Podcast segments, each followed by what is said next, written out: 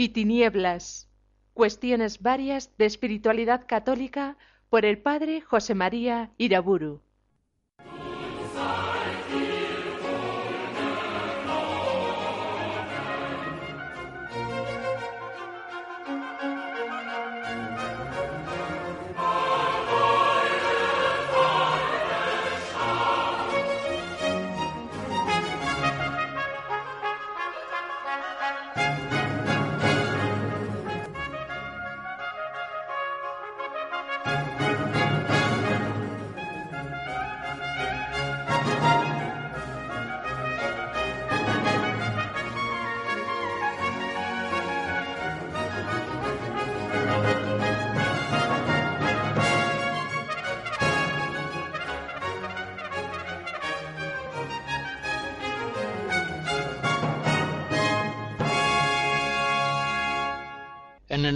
Padre, del Hijo y del Espíritu Santo. Examinemos ahora las profundas relaciones existentes entre la familia, la sociedad y la Iglesia. En primer lugar, la relación entre la familia, la familia cristiana y la sociedad civil. El Concilio Vaticano II, en la Apostolicam Actuositatem número 11, afirma que el creador del mundo estableció la sociedad conyugal como origen y fundamento de la sociedad humana, de tal modo que la familia es así la célula primera y vital de la sociedad. Y Juan Pablo II, en la Familiaris Consortio número 43, nos dice que las relaciones entre los miembros de la comunidad familiar están inspiradas por la norma de la gratuidad, que, respetando en cada uno la dignidad personal, se hace acogida cordial, encuentro y diálogo, disponibilidad desinteresada, servicio generoso y solidaridad profunda. Hasta aquí el texto. Por tanto, la familia viene a ser el núcleo original de la sociedad civil y al mismo tiempo viene a ser su modelo más perfecto. Son muchos los servicios que la familia presta a la sociedad y muy especialmente la familia cristiana ha de interesarse por el bien común de la sociedad, ha de ser acogedora por la hospitalidad, por la adopción de niños y también por la acción política ha de tener un influjo benéfico sobre la sociedad civil. En primer lugar, comento algo acerca de la hospitalidad, citando un texto de la Familiaris Consortio en el número 42. Dice así: Hay que destacar la importancia cada vez mayor que nuestra sociedad tiene la hospitalidad en todas sus formas. La familia cristiana está llamada a escuchar aquella exhortación del apóstol en Romanos 12, sed solícitos en la hospitalidad, imitando así la caridad de Cristo, aquellas palabras suyas en Mateo 10, el que diere de beber a uno de estos pequeños sólo un vaso de agua fresca en razón de discípulo, en verdad os digo que no perderá su recompensa. Hasta aquí el texto.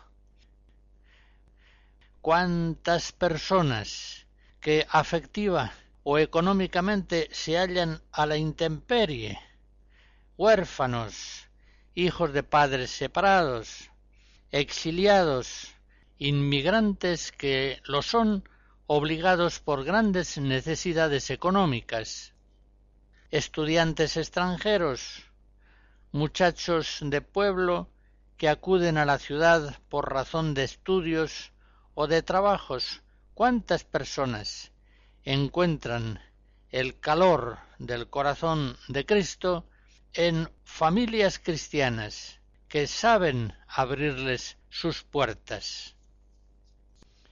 Es cierto que muchas de estas carencias y necesidades exigen la asistencia de medios más poderosos que solamente el Estado y hasta cierto punto la Iglesia como tal pueden disponer.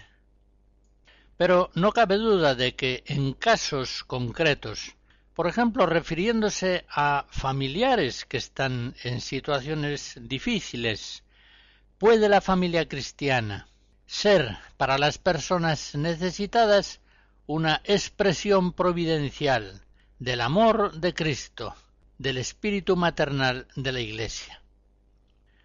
Por otra parte, también es cierto que la familia debe ser un ámbito íntimo, confidencial, homogéneo, privado, pero al mismo tiempo no debe cerrarse en sí misma, sino que su amor debe irradiar hacia los demás. La familia cristiana debe ser un hogar, ya recordé que la palabra hogar viene de fuego, debe ser un lugar cálido y luminoso, atrayente para aquellas personas que sufren de soledad o de falta de asistencia. La Familiaris Consorcio en el número 41 dice que las familias cristianas que en la fe reconocen a todos los hombres como hijos del común Padre Celestial vayan generosamente al encuentro de los hijos de otras familias sosteniéndoles y amándoles no como a extraños, sino como a miembros de la única familia de los hijos de Dios.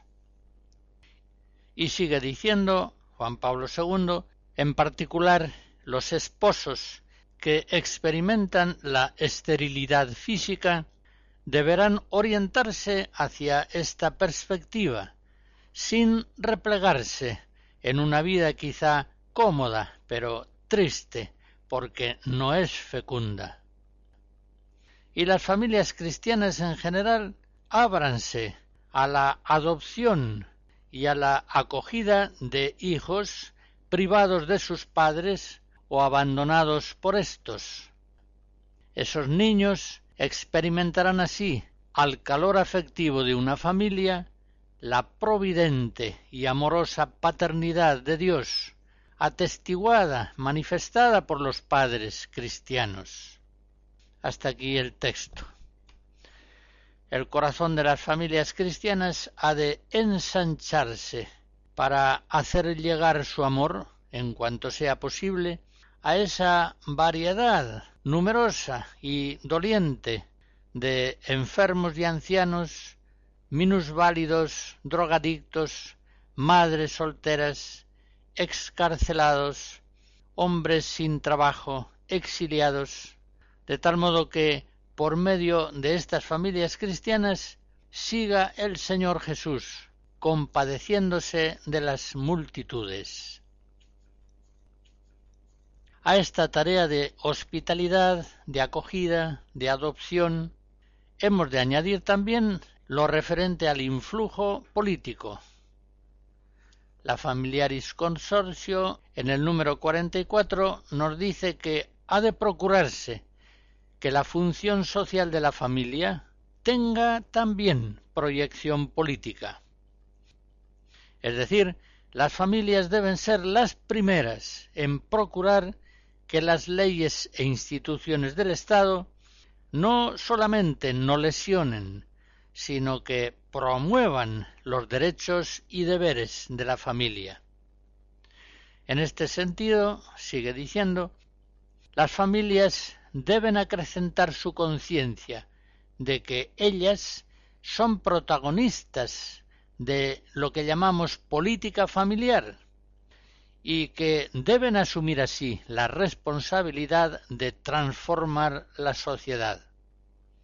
De otro modo, las familias serán las primeras víctimas de aquellos males que se han limitado a observar con indiferencia. También la familia debe escuchar aquella exhortación del Concilio Vaticano II en la Gaudium et Spes número 30 a superar una ética exclusivamente individualista, empeñándose verdaderamente en procurar el bien común de la sociedad. Hacia 1700, Juan David Einigen compone este Magnificat que escucharemos ahora.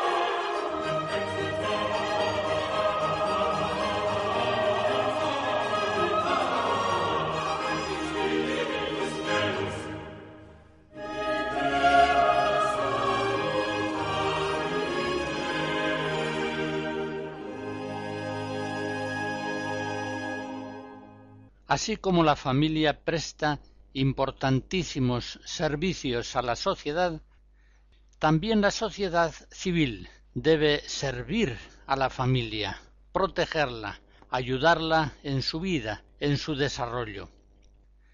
Juan Pablo II, en la Familiaris Consortio, en el número 45, hace notar cómo familia y sociedad tienen una función complementaria en la promoción del bien de todos los hombres y de cada hombre.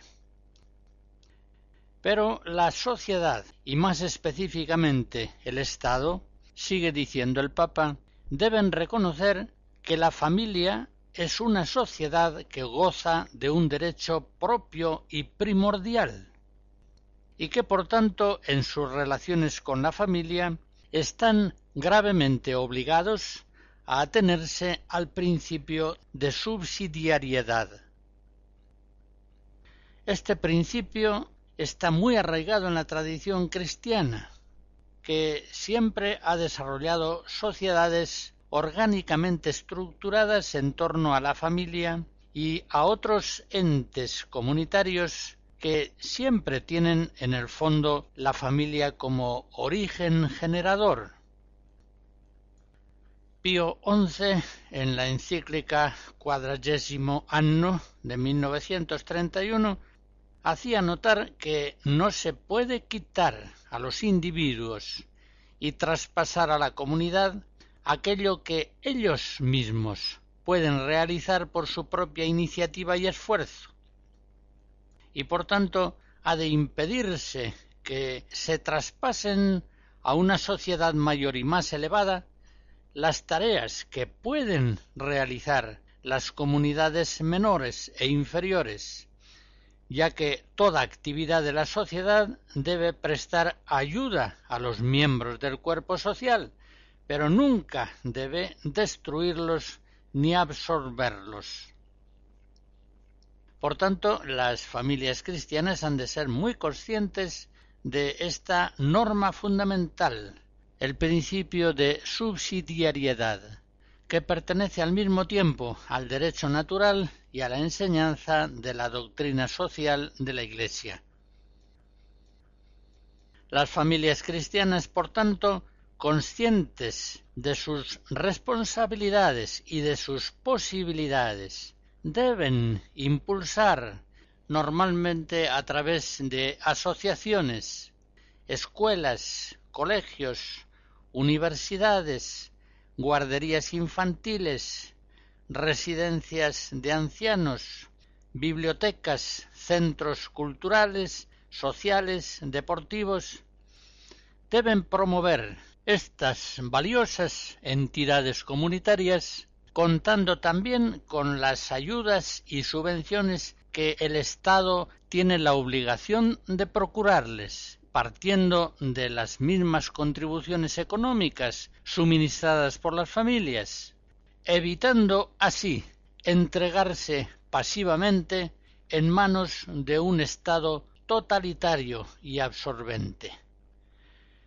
Como bien saben ustedes, la historia de los últimos tiempos que ha llevado en el siglo XX a los grandes estados totalitarios de inspiración marxista y a los estados liberales también monstruosos y totalitarios que vienen a resultar igualmente absorbentes y controladores de todas las funciones del individuo y de la familia, es una historia que nos muestra un estado monstruoso, un leviatán que absorbe todas las iniciativas y posibilidades de la vida social, asfixiando la creatividad de las familias y de los individuos.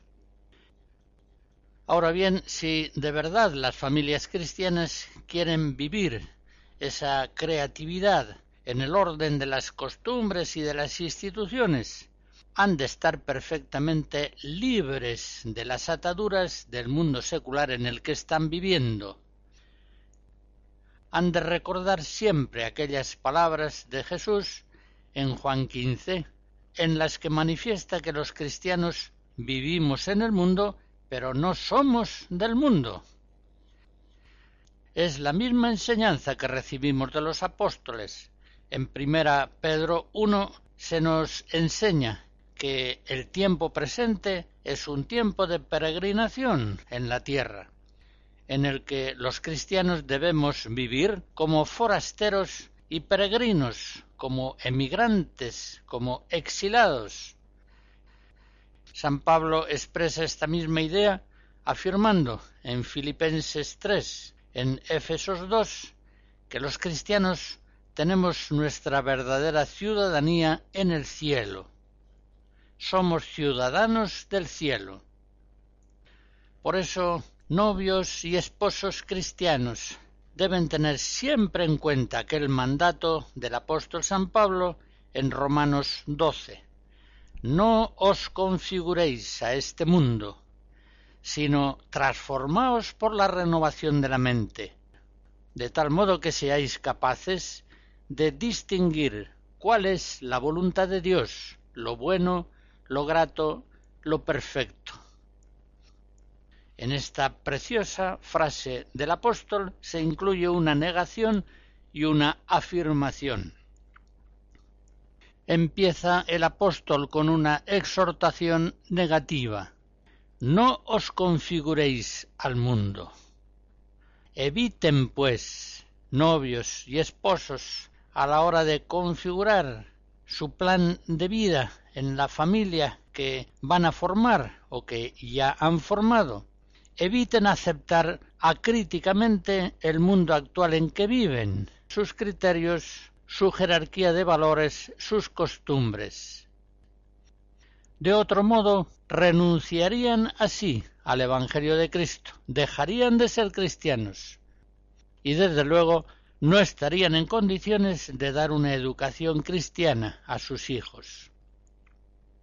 Como dice Cristo en Marcos 2, el vino nuevo que hemos recibido del Espíritu Santo hemos de guardarlo en odres nuevos. Si una familia cristiana asimila más o menos conscientemente las formas que el mundo tiene de pensar y de actuar de gastar el dinero y el tiempo, los modos de educar a los hijos, de plantear las vacaciones, el noviazgo, las fiestas, los duelos, por esa asimilación gregaria de los pensamientos y caminos del mundo, más o menos pronto deja de ser una familia cristiana. Y ciertamente una familia cristiana mundanizada es el mayor de los fracasos. No os configuréis a este mundo. La misma frase, dicha en forma positiva por el apóstol, afirma que hemos de transformarnos por la renovación de la mente. En una familia cristiana, la docilidad al Espíritu Santo, que renueva la faz de la tierra, ha de producir una maravillosa creatividad en todos y en cada uno de los aspectos de la vida secular. Se puede decir que una familia cristiana está gloriosamente llamada a evangelizar todos y cada uno de los aspectos que integran el complejo innumerable de una vida de familia. Todo debe ser pensado de nuevo a la luz de la fe y debe ser configurado de nuevo con la fuerza de la resurrección de Cristo, por obra del Espíritu Santo, con la fuerza de la caridad divina. Así es como una familia cristiana viene a ser en la oscuridad del mundo una luz brillante. Mateo 5. Así es como viene a ser sal que da sabor al mundo y evita su podredumbre. Mateo 5 también. Así es como viene a ser fermento que transforma la masa de la sociedad, haciendo de ella un pan bendito de Dios. Mateo 13. Es impensable, es intolerable que los novios y esposos cristianos se contenten con las miserables maneras de pensar y de vivir deshumanizantes que están generalizadamente vigentes en las familias del mundo secular. Así como el hombre viejo, por la gracia de Cristo, viene a transformarse en un hombre nuevo. Así también, por la gracia de Cristo, las viejas familias, sujetas a un mundo secular que en el fondo es diabólico, porque está sujeto al príncipe de este mundo, han de venir a ser familias nuevas, que configuren concretamente una civilización del amor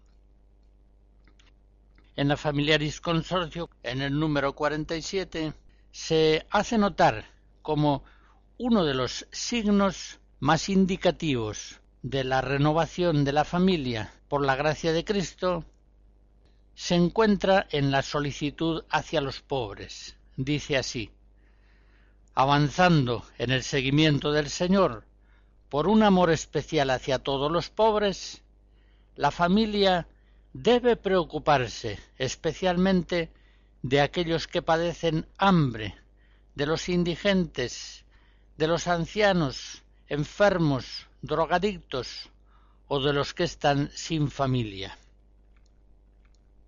Ya se comprende que el cumplimiento de estas exhortaciones está condicionado por las diversas posibilidades concretas de una familia.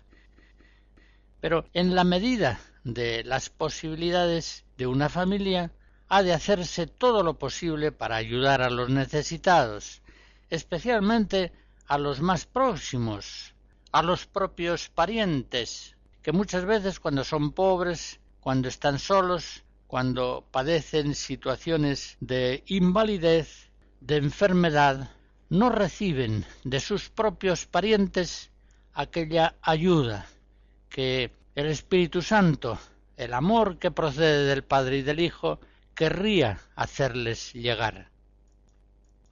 Hago notar aquí que, evidentemente, una de las maneras fundamentales que tiene la familia, que tienen los padres cristianos de expresar y de realizar su amor a los pobres, es tener muchos hijos. Cuando unos padres forman una familia numerosa, están sentando a su mesa seis, diez pobres, pobres de solemnidad, porque los hijos dependen absolutamente de la ayuda solícita que sus padres han de prestarles. Tener una familia numerosa es una de las maneras más eficaces de amar a los pobres.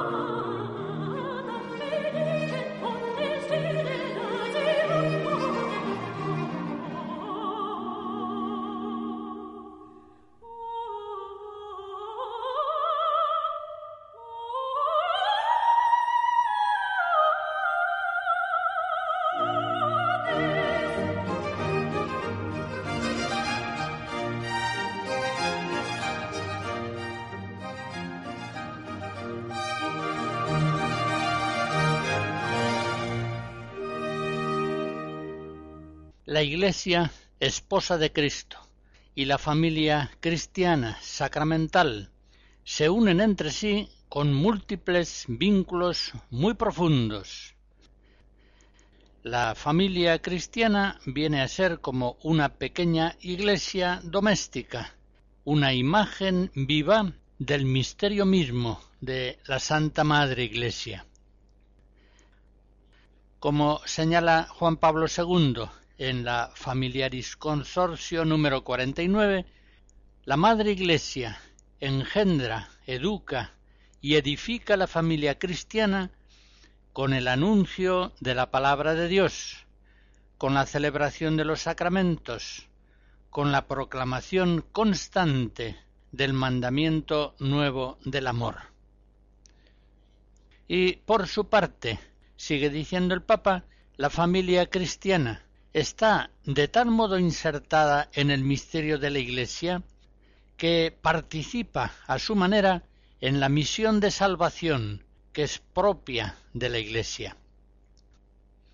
Y en el número 50 de esa misma encíclica se nos enseña que la familia está llamada a participar en la misión de la Iglesia de una manera propia y original, según su propio ser y obrar. Juntos, pues, los cónyuges en cuanto pareja y los padres e hijos en cuanto familia han de vivir su servicio a la Iglesia y al mundo, siendo, como se dice en Hechos de los Apóstoles 4, siendo en la fe un solo corazón y un alma sola. Hasta aquí el texto. La actividad apostólica de una familia cristiana tiene una forma muy peculiar, original, insustituible. La familia cristiana edifica el reino de Dios en el mundo mediante esas mismas realidades cotidianas que constituyen su condición normal de vida en el amor conyugal y familiar, un amor vivido en forma única, total, continua, fecunda. En ese amor conyugal y familiar es en donde se realiza la participación de la familia cristiana en la misión profética, sacerdotal y real de Jesucristo y de su Iglesia. Iremos viendo la íntima relación de la familia cristiana con Cristo profeta, sirviendo como comunidad creyente y evangelizadora. La íntima relación de la familia con Cristo sacerdote, haciendo de templo doméstico de la Santísima Trinidad. Y la íntima relación de la familia con Cristo Rey Pastor, estableciéndose y desarrollándose como una comunidad al servicio de los hijos y al servicio de los hombres. De esta manera, a las familias cristianas se les puede decir aquello mismo que San Pablo decía a los filipenses, capítulo 2. Sois hijos de Dios sin mancha, en medio de una gente maligna y depravada, entre la cual aparecéis como antorchas en el mundo, que llevan en alto la palabra de la vida.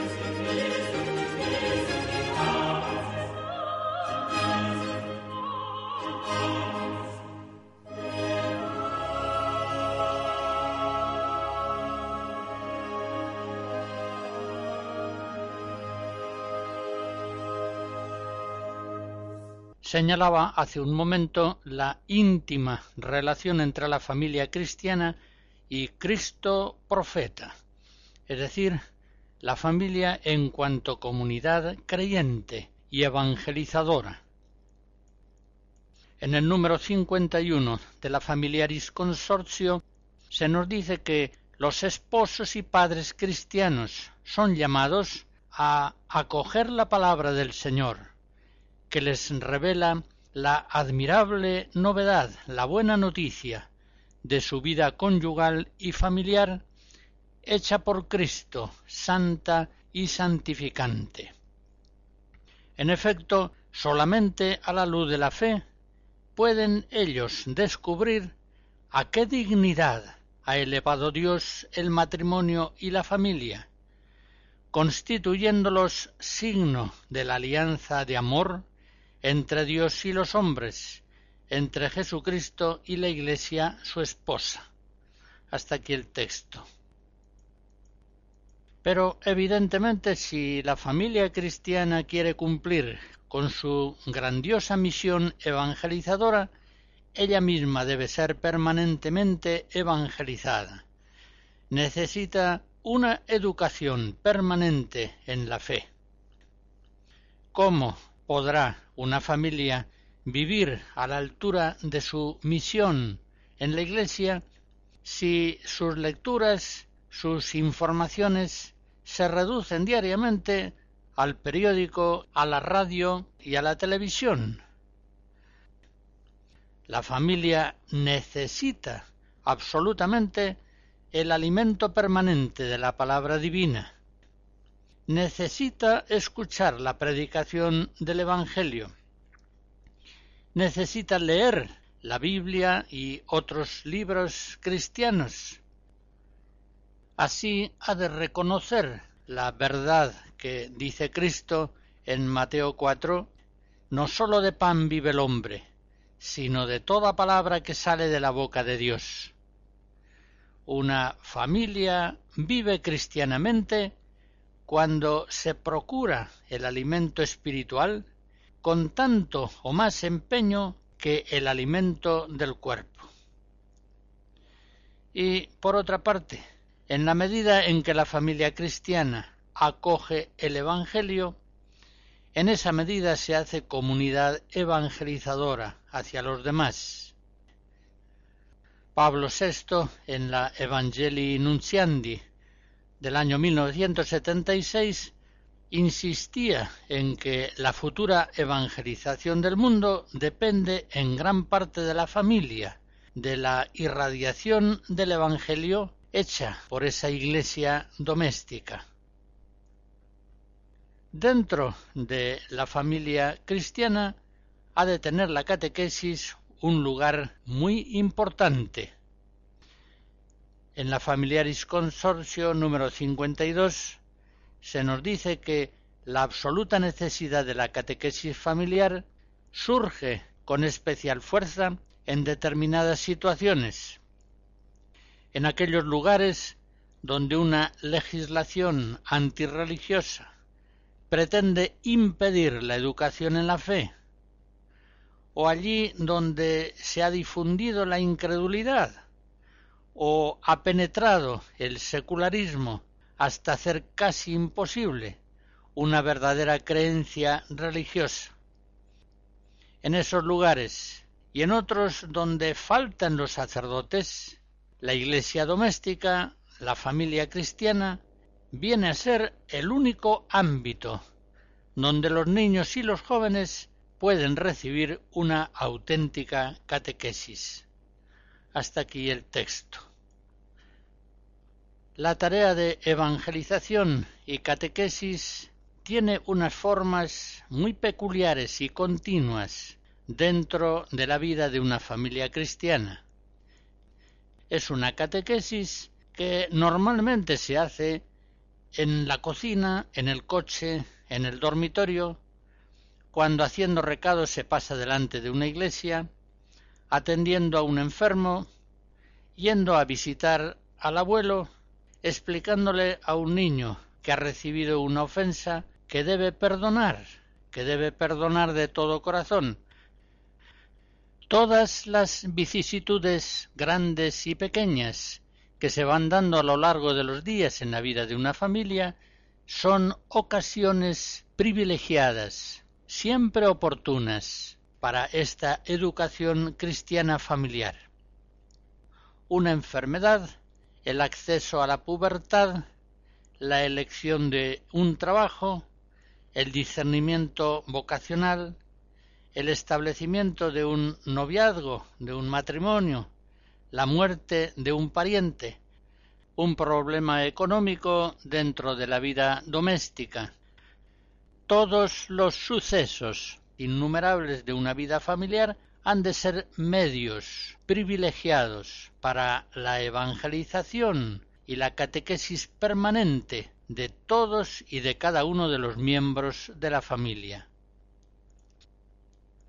Y todavía más, como enseña Juan Pablo II en el número 54 de la Familiaris Consorcio, la familia cristiana ha de ser una familia misionera. La universalidad sin fronteras es el horizonte propio de la evangelización y por eso también la misión evangelizadora de la familia cristiana ha de poseer esta dimensión misionera católica, es decir, universal. El sacramento del matrimonio plantea con una fuerza nueva el deber que ya está fundamentado en el bautismo y en la confirmación de defender y de difundir la fe católica una cierta forma de actividad misionera ha de desplegarse dentro mismo de la familia. Concretamente, cuando alguno de los miembros de la familia no tiene fe o no la practica con coherencia.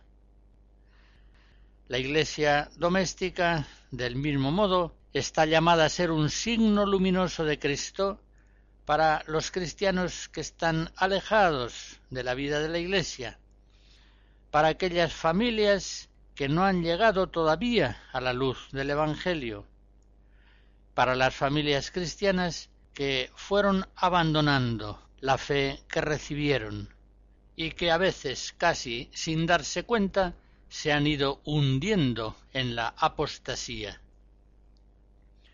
En el número 54 de la encíclica citada recuerda Juan Pablo II que, así como ya al principio del cristianismo, Aquila y Priscila fueron un matrimonio misionero, compañeros de San Pablo, así también hoy, en la Iglesia actual cónyuges y familias cristianas que al menos durante un cierto periodo de tiempo van a tierras de misión a anunciar el Evangelio, sirven al hombre por amor a Jesucristo. Por último, las familias cristianas contribuyen particularmente a la obra evangelizadora de la Iglesia cultivando la vocación misionera en sus propios hijos e hijas y de un modo más general educándolos en el conocimiento del amor que tiene Dios a todos los hombres.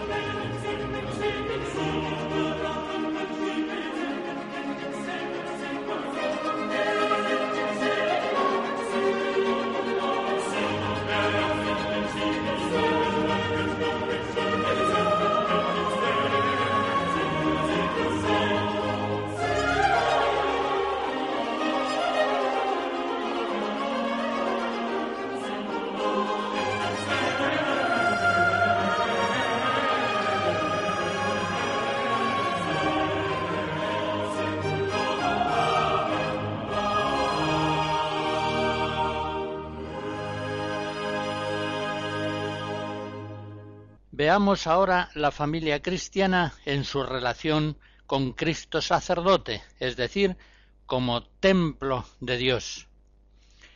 Recuerden aquellas palabras del Señor cuando dice que donde dos o tres se congregan en mi nombre, allí estoy yo presente en medio de ellos. Mateo 18. Son palabras que tienen en la familia cristiana una realización misteriosa, muy especial. Cristo está siempre presente en aquella familia que por el sacramento del matrimonio se ha reunido en su nombre y en su nombre vive y va creciendo. Y Cristo está presente en la familia cristiana como Él es, es decir, como sacerdote santo, glorificador del Padre y santificador de los hombres. En la Familiaris Consortio, en el número 55, nos decía Juan Pablo II, la Iglesia es pueblo sacerdotal, revestido de la dignidad de Cristo, sumo sacerdote de la nueva y eterna alianza. Y también la familia cristiana está inserta en la Iglesia, pueblo sacerdotal. Por el sacramento del matrimonio, vivificada continuamente por el Señor, está llamada al diálogo con Dios por la vida sacramental, por el ofrecimiento de la propia vida y por la oración.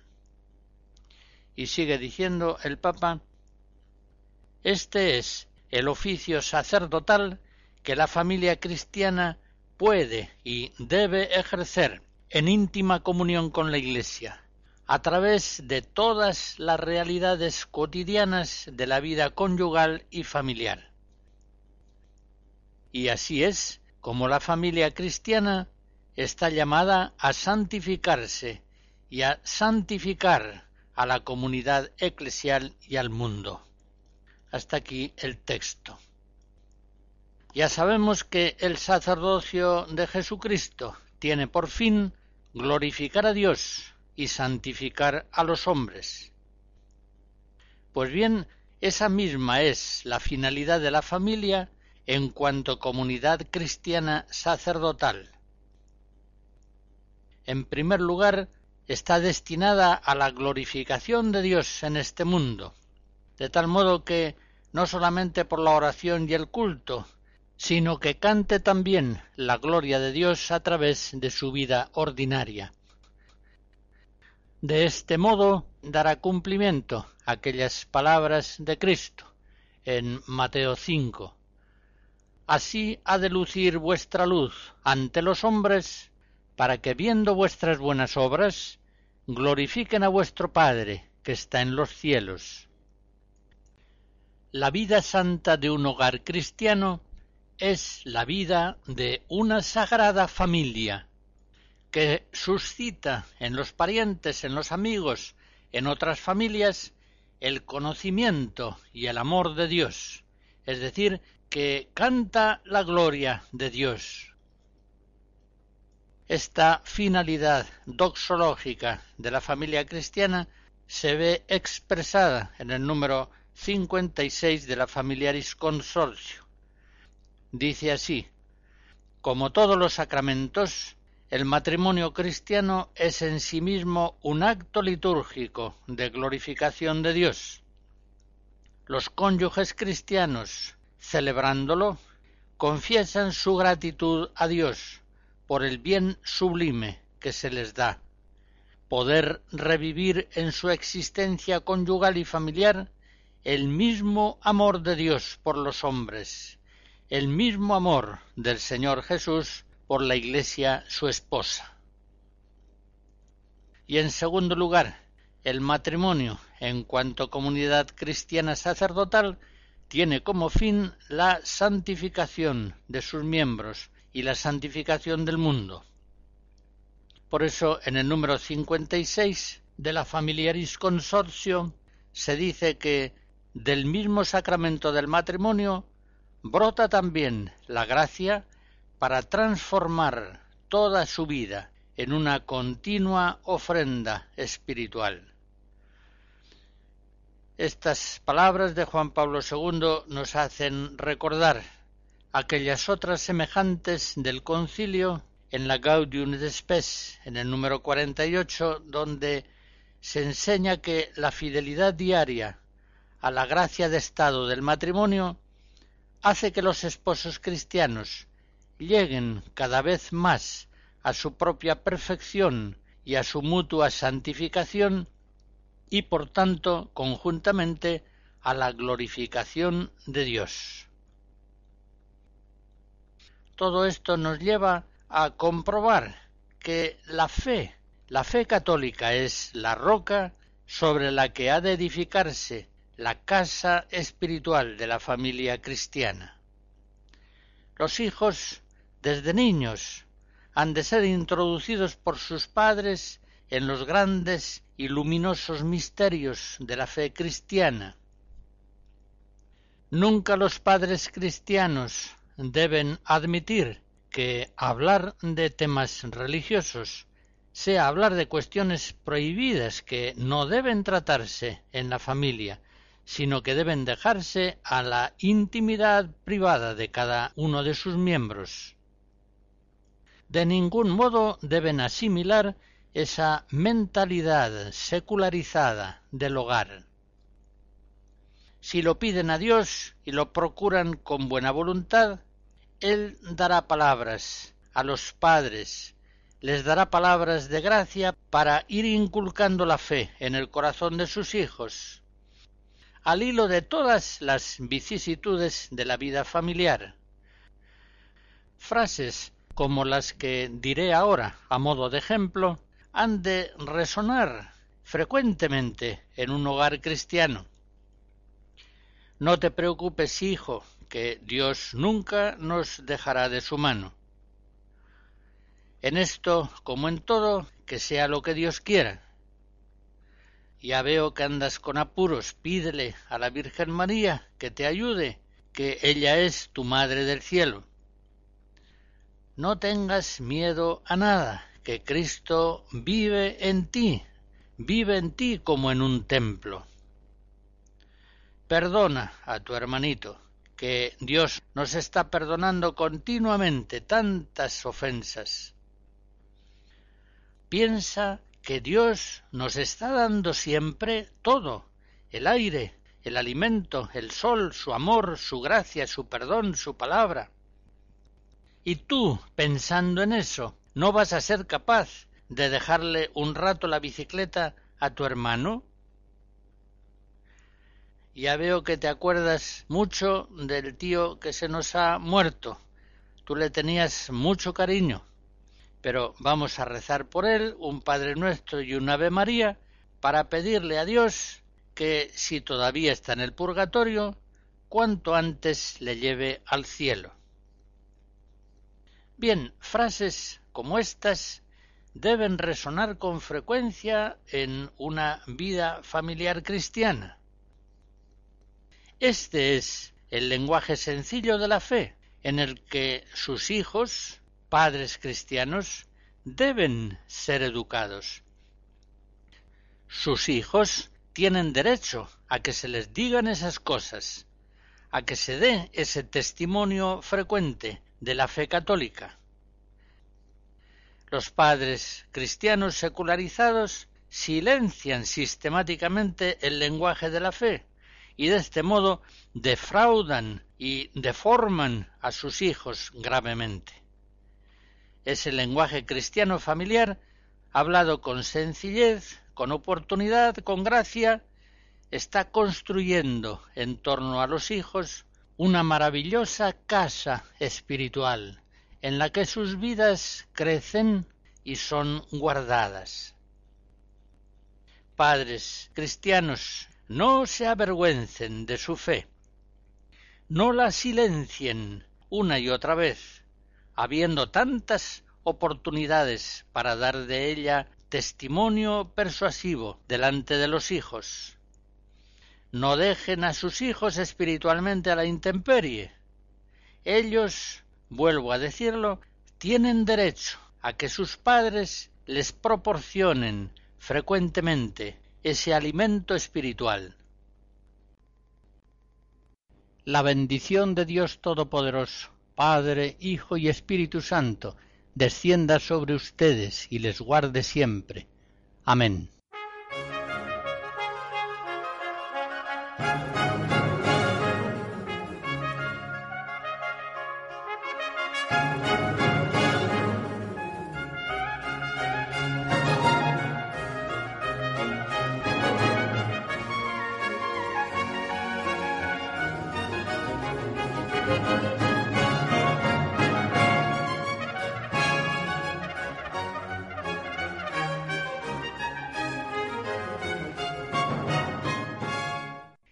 Escuchado Luz y Tinieblas, cuestiones varias de espiritualidad católica por el padre José María Iraburu.